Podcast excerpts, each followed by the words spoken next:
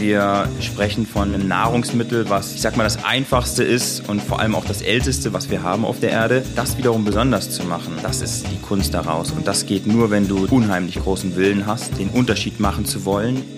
Meet the CXO. Wir reden, was verbindet. Heute mit Dirk Wassner und Max Kugel. Herzlich willkommen zum Meet the CXO Podcast, dem Vorstandspodcast der Deutschen Telekom. In jeder Folge spricht ein Mitglied unseres Vorstands mit einem spannenden Gesprächspartner aus Wirtschaft, Gesellschaft, Politik oder eben auch anderen Bereichen, wie zum Beispiel dem Thema Food und Genuss. Mein Name ist Dirk Wössner und ich verantworte bei der Telekom das Geschäft in Deutschland. Ich spreche heute mit Max Kugel. Max Kugel betreibt in der Südstadt in Bonn eine legendäre Bäckerei und ich freue mich ganz besonders als Max Kugel Kunde, ihn jetzt wirklich mal hier live bei mir zu haben. Hallo Max. Moin, schönen guten Tag. Ja, mit Moin geht's schon los. Max, wenn man bei dir im Laden ist, dann ist hinter deiner, hinter deiner Theke, da ist eine große Karte, äh, wo du überall gewesen bist. Und äh, das fand ich mal beeindruckend. Und kannst du ein bisschen was zu deinem Hintergrund erzählen und wie es eigentlich dazu kam, dass du in der Südstadt in Bonn in Zeiten von Kettenbäckereien und Ladensterben äh, einen Bäckerei aufgemacht hast und dort eben auch im Hintergrund diese große Karte hast, wo du überall warst? Ja, äh, das mache ich sehr gerne. Und zwar mit der Karte hat sich folgendes auf sich. Ähm, die spiegelt eigentlich die Orte wieder, wo ich äh, gelebt, gearbeitet habe, hingereist bin, um besondere Konzepte und besondere Orte kennenzulernen und ähm, dort mir rauszusuchen, was das Besondere daran ist und das für mich neu zu interpretieren, ganz krass gemünzt auf unser Handwerk, ähm, aufs Brotbacken. Und das habe ich dann alles äh, vor zweieinhalb Jahren nach Bonn gebracht und habe dann da quasi ähm, Max Kugel gegründet und dort backen wir nur Brot. Wenn man, ich sag mal, wenn man dich heute fragt, meine, meine Kinder sagen mal, was, was, was, was wirst du später mal? Und ähm, äh, dann wollen die alles Mögliche werden. Aber äh, also beim Handwerk wird es schon schwierig. Äh, und beim Bäckereihandwerk insbesondere, weil das Bäckereihandwerk ist ja vor allem dadurch bekannt, dass man sau früh aufstehen muss. Ähm, wie bist du denn eigentlich zum Thema Bäckerei gekommen? Wo, wie, wie, wie kommt man da drauf?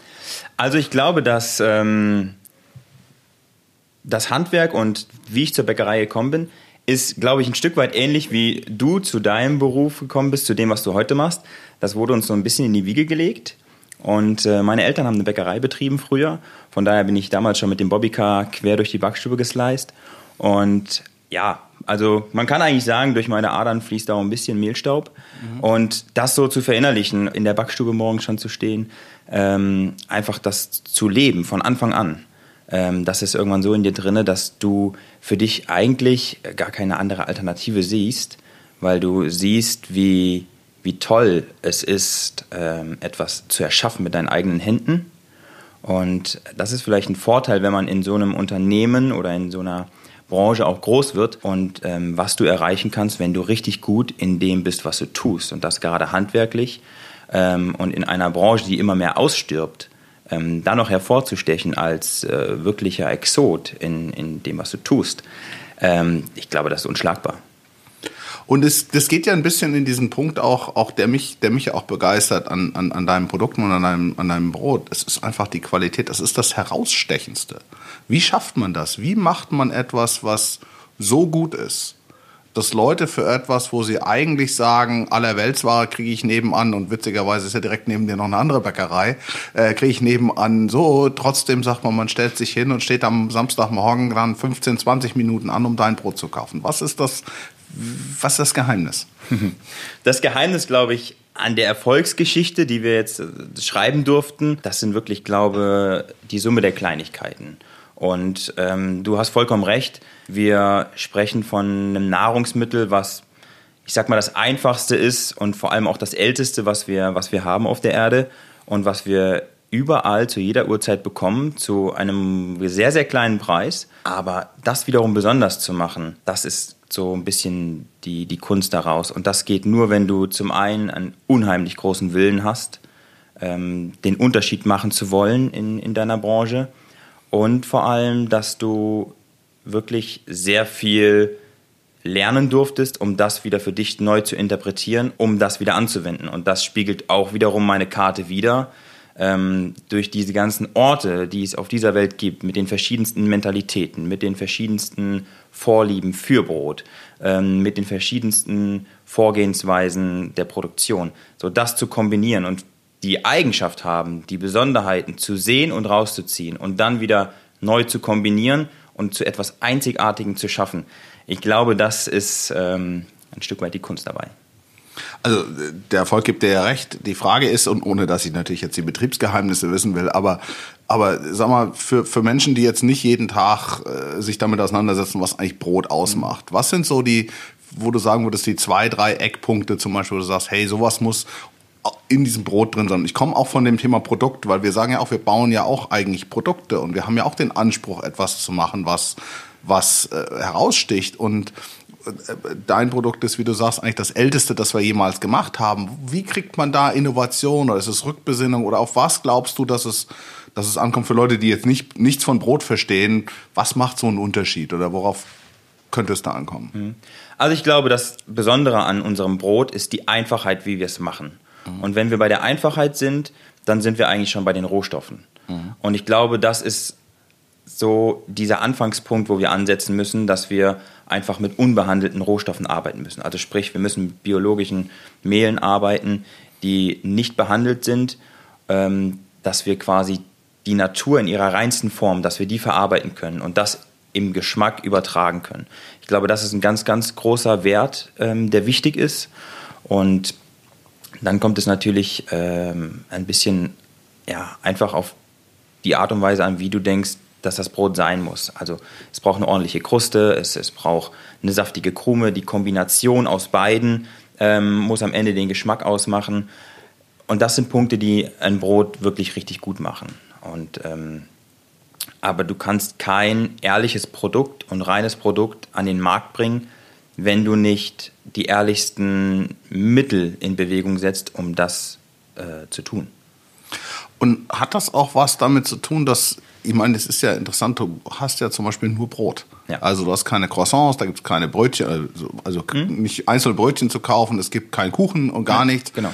Äh, diese Einfachheit scheint ja doch schwer zu sein, weil sonst könntest du ja noch viel mehr machen. Was ist der Unterschied zur Bäckerei nebenan, die dann, äh, ich glaube, wie nannte Mischsätze nehmen oder vor äh, andere künstliche Hefen und solche Sachen? Äh, hat das auch was mit der Breite der Produktpalette zu tun, die ja, du klar. hast? Ja, unbedingt. Ähm, du kannst heutzutage keine Bäckerei aufmachen und sagen, okay, ich biete hier die ganze Bandbreite an und ähm, das in einer hohen Qualität, ohne jegliche Art von Zusatzstoffen, Backmischungen, Enzyme, also all das, was der Markt heute hergibt und was viele Bäcker auch verwenden müssen, weil sie zum einen eben diese Produktbreite haben, wo sie wissen, das schaffen wir eigentlich gar nicht in acht Arbeitsstunden am Tag für unser Team, ähm, wenn wir das in ihrer reinsten Form produzieren wollen. Ähm, den Fokus darauf zu legen, dass jedes Produkt wirklich zu 100 Prozent ähm, perfekt wird oder nahezu perfekt für einen selber, ähm, das, ist, das ist unmöglich. Und deshalb müssen wir uns von Dingen verabschieden, die einfach ja, uns uns es super schwierig machen, für uns den Fokus zu legen.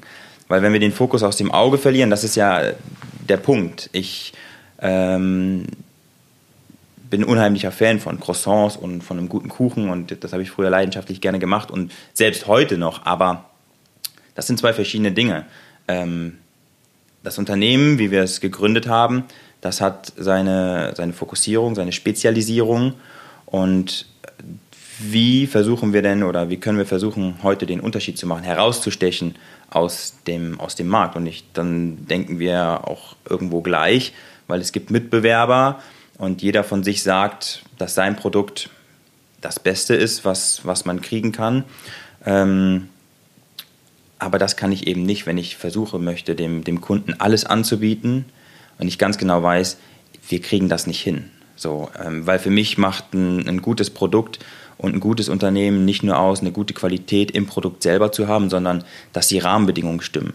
Dass wir ähm, das auch hinbekommen, dass wir diese acht Stunden am Tag einhalten, dass wir unsere zwei freien Tage ähm, in der Woche haben, dass wir unseren Urlaub im Jahr haben.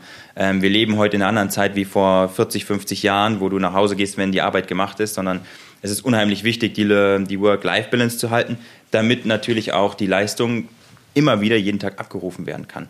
Und das ist so eine Sache, die gewisse Dinge einfach ausschließen. Also ich finde das faszinierend, weil das ist ja natürlich das, was äh, man lernt und sagt, dieser Fokus auf das Kernprodukt und das, was du hast und lass das perfekt machen. Und wir haben auch bei uns die Diskussion eben, wenn ich sage, was sind Kernprodukte in einem Mobilfunk oder einem Breitbandanschluss, ja, und sage ich, inwiefern machen wir die schon so perfekt?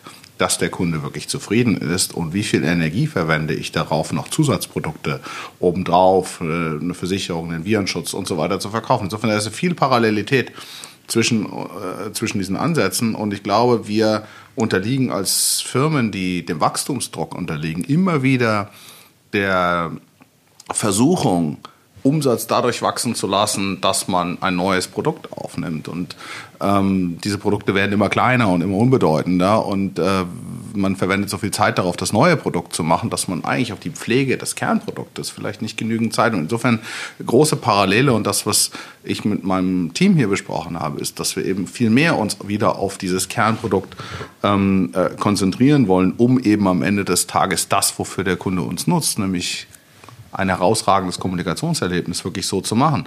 Aber wie gesagt, das äh, kann man natürlich sagen, das ist gar nicht so einfach dahin zu kommen. Nicht? Und, ähm, und es hat ja auch was mit Mut zu tun und unternehmerischem Willen und Zuversicht. Ja?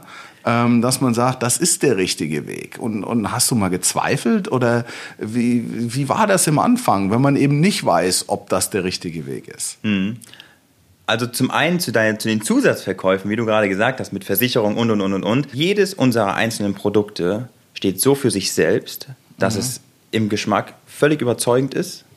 Und wenn du diese Richtung vom Produkt haben möchtest, ist das genau das Richtige für dich. Und da kommt ganz schnell eine Unsympathie her. Und ähm, deshalb ähm, in unserer Branche üblich, möchte ich absolut ähm, gar nicht haben. Und zu dem anderen Punkt, den du ansprichst, ähm, auch gerade Mut, das wurde ich sehr, sehr oft gefragt, oder werde es heute auch noch.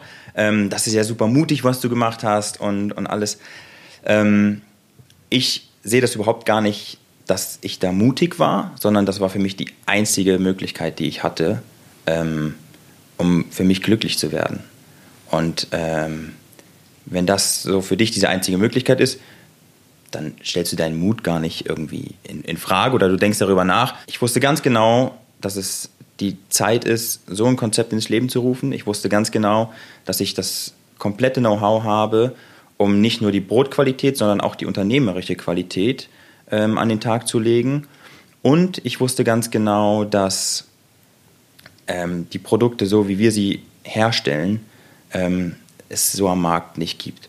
Und äh, von daher war ich immer sehr überzeugt. Aber von zehn Leuten, die ich gefragt habe, haben neun gesagt, äh, lass es sein. Und wenn du zehn Bäcker gefragt hättest, hätten vielleicht zehn gesagt, lass es sein, weil es untypisch ist, sich so zu fokussieren, ähm, weil man in den letzten Jahren so in diesem Tunnel drin ist, dass man vielleicht wenig nach links und rechts schaut. Aber daraus kommt ja auch Innovation, nicht, dass man Dinge anders macht, als es viele andere machen. Und wenn man über Kaffee nachdenkt, Starbucks war ja einer der ersten.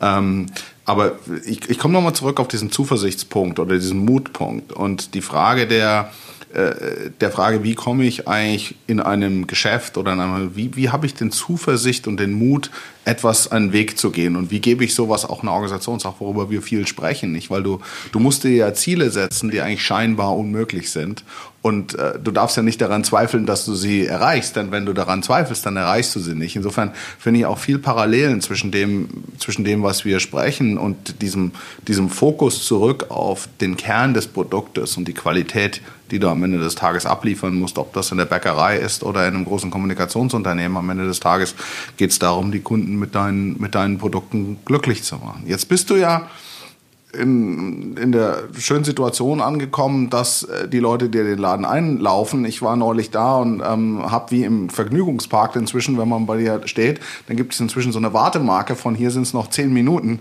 äh, bis, äh, bis, bis vor zur Kasse. Das ist ja so ein bisschen auch äh, die Folge des äh, oder die, die Konsequenz des Erfolgs. Wie gehst du damit um? Wie geht's nach vorne weiter? Wie bewältigst du diesen, diesen Ansturm, den du hast? Ohne deine Originalität und ohne deinen Fokus zu verlieren? Das ist eine gute Frage und ähm, ich glaube, vor sieben Jahren hätte ich dir eine komplett andere Antwort gegeben als heute, sondern da hätte ich nämlich gesagt, okay, das funktioniert und das machen wir groß. So, und das ist eigentlich die logische Schlussfolgerung, auch bei uns in der Branche, wenn etwas gut funktioniert, dann machen wir das groß. Ähm, tatsächlich hatten wir die Möglichkeit, sehr schnell, nicht ein halbes Jahr später, hatte ich ähm, Investoren, die quasi da gepocht haben und das groß machen wollten. Ähm, das ist aber nicht das, was mich interessiert. Weil der Unterschied zu unseren Produkten ist, dass ich diese Qualität nicht skalieren kann. Mhm. Ja, ich kann eine gewisse Menge zu einer gewissen Qualität produzieren, aber wir schreiben kein Programm, dass wenn wir das perfekt ausgefeilt haben, dass wir das in jedes Land erstmal adaptieren können, dass das überall gleich läuft. So, weil bei uns sind Rezepte, was bei euch das Programm ist, ähm, sind super individuell auf den Menschen angepasst, mit sehr, sehr viel Gefühl.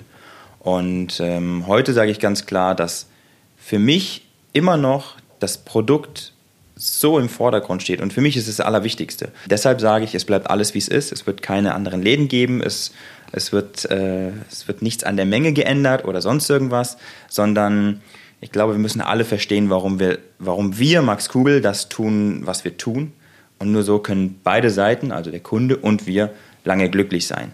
Und ähm, das, was wir heute sehen mit den Ketten und mit der Filialisierung, das ist ja nur möglich geworden, weil diese Bäckereien mal richtig, richtig gut waren. Die haben ja auch mit einem Laden angefangen. So, und mittlerweile sind sie so groß, dass sie so viele Kompromisse machen müssen, um überhaupt das gebacken zu bekommen, dass es schon lange nicht mehr das Brot war, was sie damals mal gebacken haben oder ihr Anspruch war. Also hört sich, hört sich wirklich toll an und ich bin auch froh zu hören, dass du nicht den Franchisern äh, äh, dich hingeben wirst. Aber wir haben hier bei der Telekom einen, einen, einen Guiding Principle, also einen Wert, der heißt, bleib neugierig und wachse. Mhm. Und die Frage ist ja, du bist ja noch jung. Ähm, wie, was ist dein nächster Horizont? Also wo sagst du, hey, wo, wohin experimentiere ich? Wie wachse ich? Also wachse nicht im, im ökonomischen Sinne, sondern wachse im, mhm. im, ja, wie erweitere ich mein Wissen? Wie erweitere ich äh, das, was mir, was, wie, wie tust du das oder was hast du vor? Mhm. Also es ist ähm, ganz, ganz lustig. Was ich immer lernen musste in diesen zweieinhalb Jahren oder relativ am Anfang ist, dass man Geduld haben muss dass man nicht, äh, du backst vielleicht von Tag 1 ein gutes Brot, aber natürlich wissen das nicht alle von Tag 1. Und du musst Geduld haben und äh, Qualität jeden Tag liefern, 100 Prozent. Mhm. So, und dann kommt der Rest von ganz alleine. Und es ist super interessant, ähm, was in diesen zweieinhalb Jahren dadurch passiert ist. Ähm, ich werde super oft angefragt, ob ich irgendwelche ähm, Vorträge halte, ähm, warum wir das tun und was das Besondere ist. Ähm, und es ergibt sich immer wieder was Neues daraus. Und ich glaube, ich habe eine Menge Ideen und ich hätte tatsächlich auch Ideen, ähm, unsere Branche in anderen Sparten nach vorne zu bringen. Ähm, ich bin auch hungrig, immer nach Neuem. Also das würde ich sagen, haben wir auch bei uns im Betrieb. Nur wir müssen gucken, wo wir es sinnvoll einsetzen. Das ist ja, ich meine, man hört ja ab und zu mal, dass Noma in Kopenhagen hat gerade, ich glaube, drei oder vier Monate zugemacht. Äh, Ferrand Adria hat sein, hat sein Restaurant geschlossen, um auf, äh, ich glaube, Exkursion zu gehen, etc. Genau. Äh, droht uns sowas auch in der Südstadt, dass du irgendwann mal sagst, pass auf, ich mache jetzt mal ein halbes Jahr zu äh, und hole mir neue Inspiration? Ähm, nee, das droht euch nicht. ähm, weil zum einen fahre ich zwar auch mit meinem Team, äh, das haben wir letztes Jahr, wir machen jedes Jahr zusammen eine Reise, weil ich mhm. in andere Länder möchte, auch mit den Jungs und Mädels, weil sie verstehen müssen, ähm, was andere so erfolgreich macht. Und, und mhm. das ist ganz extrem wichtig. Das ist für uns natürlich einfach gemünzt, weil wir zehn Leute sind, die kriegst natürlich einfacher in den Flieger. Ähm, aber ich bin ja immer wieder unterwegs in anderen Ländern, in anderen Bäckereien. Aber die Bäckerei wird immer äh, am Laufen bleiben weil die Jungs und Mädels so gut sind, dass sie es auch ohne mich hinkriegen. Also dieses wir fahren weg, auch als Team, wir schauen uns das an, wir versuchen das auch immer zu machen, wir sind halt ein paar mehr, aber äh, wir sehen auch immer, dass dieses, äh, es ist eben was anderes, wenn man rausfährt und, und, und es sich anschaut. Wir haben jede Erfahrung gemacht in der Vergangenheit, du bekommst ja immer Berater oder andere, die kommen und guck mal, was der und der macht und guck mal, was dieser und jener macht. Und ähm, die Erfahrung, die wir gemacht haben, ist, es ist was komplett anderes. Ob dir einer erzählt, was ein anderer macht, oder ob du direkt dahin fährst und dir das anschaust. Das öffnet deinen, das öffnet ja deinen Geist. Jetzt vielleicht mal weg von der, von der, von der Backstube und, und so. Was, was, was, was, was inspiriert dich sonst noch? Was tust du, wenn du eben nicht äh, in der Backstube bist, wenn du nicht und du stehst ja auch vorne am Tresen und verkaufst? Ähm, was tust du so? Hm. Ja, darauf habe ich manchmal oft ähm, auch keine Antwort, weil selbst wenn ich nicht in der Backstube stehe und ich bin echt jeden Morgen noch der Erste, ist für mich extrem wichtig, dass ich morgens der Erste bin, außer ich bin halt. Wie, wie viel Uhr ist der Erste? Also ich bin der Erste um halb fünf. Halb fünf. Genau, halb fünf. Und die Jungs und Mädels kommen dann so um sechs. Aber selbst wenn ich nicht in der Backstube stehe, beschäftige ich mich damit, wie wir uns besser machen können. Mhm. Und ähm, wir sind zwar ein Team mit zehn Personen, aber ich möchte, dass mein Unternehmen von den Strukturen her und so, wie wir nach außen auftreten, ähm, eigentlich im Kern keinen Unterschied zu einem ganz großen machen. Mhm. Und ich finde, das ist extrem wichtig und damit beschäftige ich mich äh, immer mehr und in jeder Hinsicht besser zu werden und ähm, dann ist es auch schon wieder abends dann gehe ich schlafen und, und, und warte auf den nächsten Tag. Äh, abends schlafen, wann geht man dann schlafen, wenn man morgens um halb fünf aufsteht? Man sollte sicherlich ein bisschen früher als ich schlafen gehen, aber ich bin so um elf im Bett und um vier geht dann wieder, wieder der Wecker, ja. Aber wenn wir jetzt bei dem Punkt sind, dass wir als kleines Unternehmen gerne agieren würden wie, wie ein großes und ähm, das sogar schaffen, ähm, wie ist es eigentlich mit der Telekom? Ist es möglich, dass man sich auch auf gewisse Dinge noch mehr fokussiert? Muss man so viel, ich war bei euch auf der Internetseite natürlich auch und habe mir angeschaut, was bietet ihr überhaupt alles an? Ähm, ist es nicht möglich, dass man vielleicht gewisse Produkte vereint, um ein wirklich Gutes äh, dabei rauszukriegen, was vielleicht die Mehrheit anspricht. Ähm, ich habe ja auch nur ein Dinkelbrot, ich habe auch nur ein Roggenbrot. Und das ist so gut, dass es eben die Mehrheit anspricht. Also bei uns ist über Geschmack lässt sich nicht streiten, aber vom Inhalt her ist es wirklich ist es auf dem Punkt. Wie ist es bei euch? Also ich, ich finde zwei Punkte, die du erwähnt hast. Das eine ist, ihr wollt agieren wie ein großes Unternehmen und die Ziel vieler großer Unternehmen ist eigentlich wieder mehr zu agieren wie kleine Unternehmen. Stichwort agile Arbeitsweise. Mhm. Äh, Komme ich gleich noch drauf. Die zweite Frage ist ähm, Produktvielfalt. Und äh, wenn wir, was ist eigentlich ein Produkt? Und äh, worüber reden wir? Reden wir über Tarife? Also welche verschiedenen Mobilfunktarife gibt es eigentlich? Oder redest du eigentlich über ein Produkt Mobilfunk? Ähm, das heißt, die Konnektivität, die du auf deinem Handy hast. Und wir haben uns in dieser Industrie viel zu lange um Tarife geschert und nicht lange genug um das Thema Qualität des Produktes. Und wir ernten das heute in äh, einer Funklochdiskussion, die wir in Deutschland haben. Wir ernten es in einer Diskussion, dass im Fußballstadion ähm, die Versorgung nicht gut genug ist, wenn, wenn es losgeht. Und ich glaube, dass die, der Wandel, den ich versuche zu treiben bei der Telekom, mehr Richtung geht, das Kernprodukt, was du hast, nämlich mhm. den Mobilfunk besser zu machen. Okay. Und im zweiten Schritt dann hinzugehen und zu sagen, naja, haben wir zu viele Tarife, da sind wir besser geworden, können wir noch besser werden. Mhm. Ähm, aber, aber ich glaube, das unterliegende Produkt muss gut sein. Und wir als Telekom wir sind ein Premium-Anbieter auch im Markt. Wir haben immer den Anspruch, ein besseres Kernprodukt abzuliefern. Das ist vielleicht auch ein bisschen teurer als das des Wettbewerbers, aber unsere Positionierung ist, ist Produktqualität. Und dann muss man sich fragen, diese Produktqualität, wie mache ich sie besser? Okay. Und äh, jetzt beim Thema Funkloch hat das viel damit zu tun, wie früh reden wir eigentlich dafür, dass ich irgendwo einen Funkmasten aufbauen will. Da will ich jetzt gar nicht ins Detail gehen. Ja, ja. Äh, aber da kannst du dir vorstellen, das trifft nicht überall auf Begeisterung, wenn man neue Masten aufstellen will. Aber zum anderen eben auch in der in der Ausprägung, ja, wenn ich ins Ausland fahre, wie einfach ist das Produkt zu nutzen? Wie einfach bekomme ich einen Service, wenn etwas nicht funktioniert? Wie schnell wird mein Handy ausgetauscht? Das sind Themen, die man, glaube ich, auf die wir uns fokussieren müssen und stärker fokussieren müssen und weniger darauf, ähm, welche Nebenthemen hast du jetzt noch? Ja. Handyversicherung zum Beispiel ist ein außerordentlich lukratives Geschäft und ist auch eine gute Sache für den Kunden. Ähm, aber ich bin der Meinung, ich sollte sie dann anbieten, wenn mein unterliegendes Produkt den Stand erreicht hat, den ich möchte. Ähm, und ich glaube, der Erfolg gibt uns auch recht, wenn ich mir Mobilfunk anschaue, sind auch in einem preissensitiven Land wie Deutschland Menschen bereit, für höhere Produktqualität mehr zu bezahlen. Mhm. Und das ähm, ist eine gute, ein guter Punkt, weil in anderen Ländern ist es in puncto Brot und Lebensmittel an sich da steht das außer Frage. Mhm. So, also in, durch meine ganzen Reisen musste ich echt feststellen, dass äh, andere Länder auf jeden Fall bereitwilliger sind, für gute Produkte ähm, Geld zu bezahlen. Und diesen Glauben, den muss man auch haben, weil Deutschland ist verschrien als, als, als Discountland, ja, wo eine hohe Preissensitivität besteht. Äh, Aldi und Lidl kommen aus Deutschland. Wir haben die ersten gewesen, die auch die niedrigsten Margen auch in der Lebensmittelindustrie haben. Ich habe äh, vor 13 Jahren in England gelebt, äh, war dort für die Telekom verantwortlich für das Mobilfunkgeschäft äh, oder den Vertrieb des Mobilfunks in, in, England. Und dort gab es eine Lebensmittelkette Waitrose, ähm, die damals schon mit herausragenden Produkten Produkten da waren, die damals schon Chilled Food hatten, was eine ganz andere Logistik hat, etc.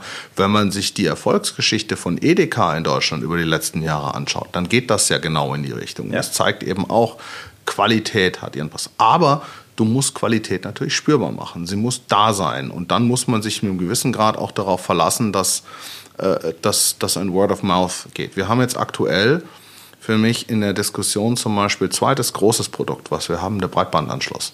Einfach ein, einfach ein Internetanschluss. Und ähm, die Frage, was ist das Produkt? Und wir als Telekom haben gesagt, naja, wir sind dafür verantwortlich, dass dein Haus ans schnelle Internet angeschlossen wird. Was wir uns gesagt haben, ist, es ist viel relevanter, wie gut eigentlich die WLAN-Versorgung in deinem Haus ist, als ob jetzt dein Haus mit 100 oder 200 Megabit pro Sekunde angeschlossen ist. Denn wenn meine WLAN-Versorgung auf dem Sofa schlecht ist, dann nutzt mir die höhere Versorgung nicht. Und dieses Umdenken Richtung Produkterlebnis, was der Kunde hat und der Fokus darauf, das ist wichtig. Und das führt mich wieder zum kleinen Unternehmen. Welches Problem haben große Unternehmen? Große Unternehmen haben das Problem, dass unterschiedliche Bereiche nicht mehr sauber miteinander interagieren. Korrekt. Dass es in Ritzen fällt oder dass unterschiedliche Priorisierungen bestehen oder dass ähm, die Leute teilweise gar nicht wissen, was der andere tut.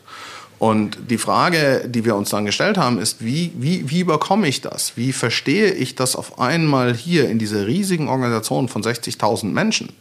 Ja, wir in der Lage sind, vor Kunde eigentlich wie ein kleines Unternehmen zu agieren, nämlich dass jeder weiß, was getan hat. Und das hat unheimlich viel zu tun mit Einstellung.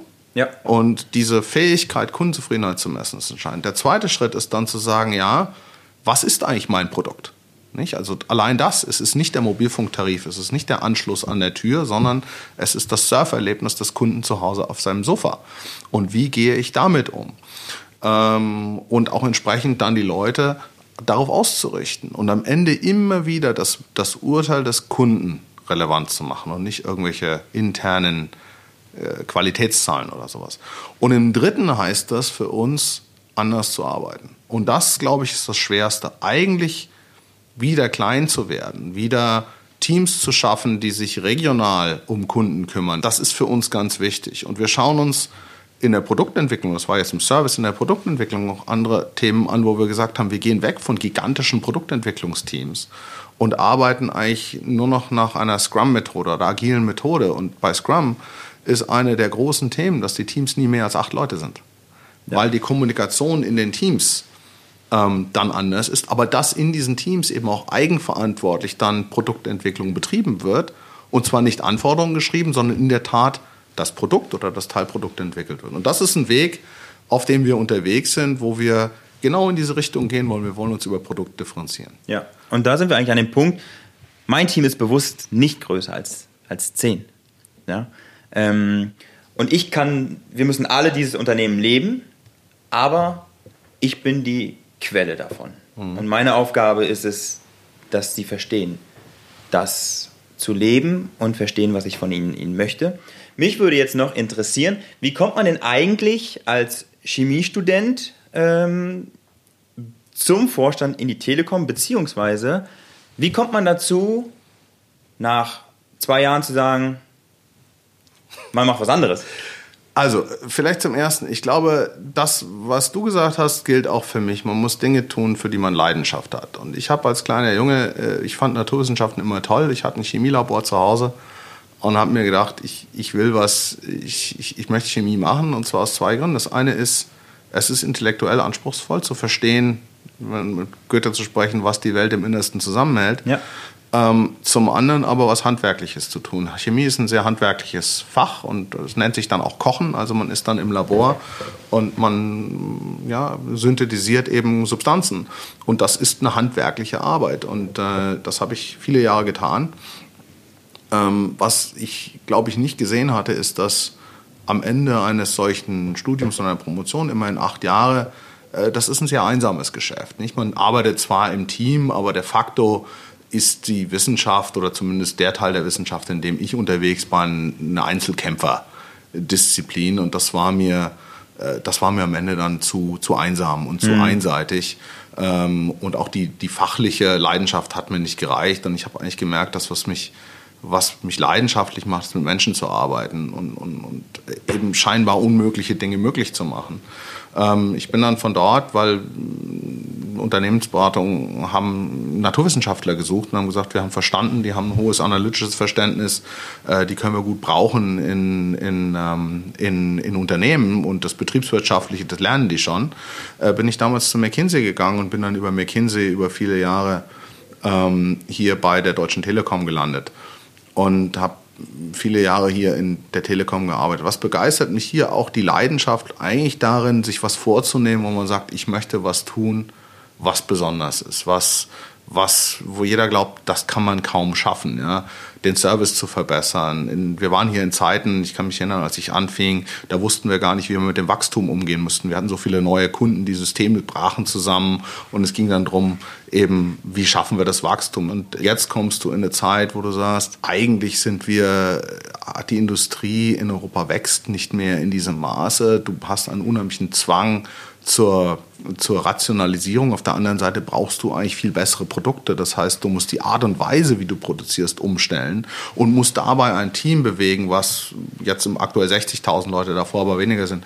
Und diesen, diesen Anspruch zu machen und das mit einem mit einem Führungsteam zu tun. Das, hat, das begeistert mich. Ich glaube, das habe ich immer wieder auch hier bei der Telekom getan und auch in anderen Rollen getan, zu sagen, am Ende des Tages sind solche Unternehmen nur dann erfolgreich, wenn du ein Team an der Spitze hast, die miteinander gut agieren und die in die gleiche Richtung marschieren und eben nicht ihren Einzelbereich ähm, zu motivieren. Und von daher kommen dann zu sagen, naja, was ist für mich auch, wir haben es vorher, bleib neugierig und wachse. Was ist eigentlich der nächste Horizont, auf den du, auf den du gehen möchtest? Und für mich ist das Thema Agilisierung, Software, Wachstum, wie gehen wir dort nach vorne, auch was, was spannend ist und mir dann zu sagen, hier hast du die Möglichkeit, die nächsten zehn Jahre etwas seemingly impossible, also was scheinbar Unmögliches möglich zu machen, in einem vielleicht etwas kleineren Umgebung. Das hat mich gereizt, man darf auch nicht vergessen, natürlich wollen wir mit 60.000 Leuten ein kleines Unternehmen sein, aber es ist doch immer noch ein Supertanker, der zum einen natürlich eine unheimliche Kraft und Strahlkraft und Stärke hat, ja, aber eben dann, wenn ich mal das mit einem kleinen wachstumsstärkeren Unternehmen, nicht ganz diese Dynamik und das hat mich an der Aufgabe gereizt. Aber es geht auch in vielen darum, immer wieder zu sagen, wie erfinde ich mich neu, was mache ich Neues, was tue ich Neues, wo ist mein nächster Wachstumshorizont. Das ist, glaube ich, ein Thema, was mich in meinem Leben sehr viel beschäftigt hat. Ja, Max, vielen Dank für ein doch sehr spannendes Gespräch. Ich äh, hatte ja so den Verdacht, dass es zwischen unseren beiden Geschäften ein paar Parallelen gibt, aber ich glaube, wir sind dem noch viel tiefer auf den Grund gegeben. Ich bin beeindruckt von der, von der Zuversicht, äh, mit der du dieses Unterfangen angefangen hast und der Erfolg gibt dir recht und, und ich glaube, wir können, können viel von dir lernen äh, und so wie du eigentlich agieren möchtest wie ein großes Unternehmen, wollen wir eigentlich agieren wie ein kleines Unternehmen und vielleicht treffen wir uns dann irgendwo mal. Ähm, ich persönlich ähm, genieße das. Ich werde auch nach wie vor samstags bei dir anstehen, um dein Brot zu kaufen. Und in diesem Sinne auch vielen, vielen Dank für die Zeit. Ja, sehr gerne. Also mir hat es auch mega Spaß gemacht. Und ja, jetzt weiß ich ja, wie der Weg hierhin ist. Und vielleicht darf ich noch vorbeikommen. Sehr gerne. Ja, danke. Danke. Sehr schön.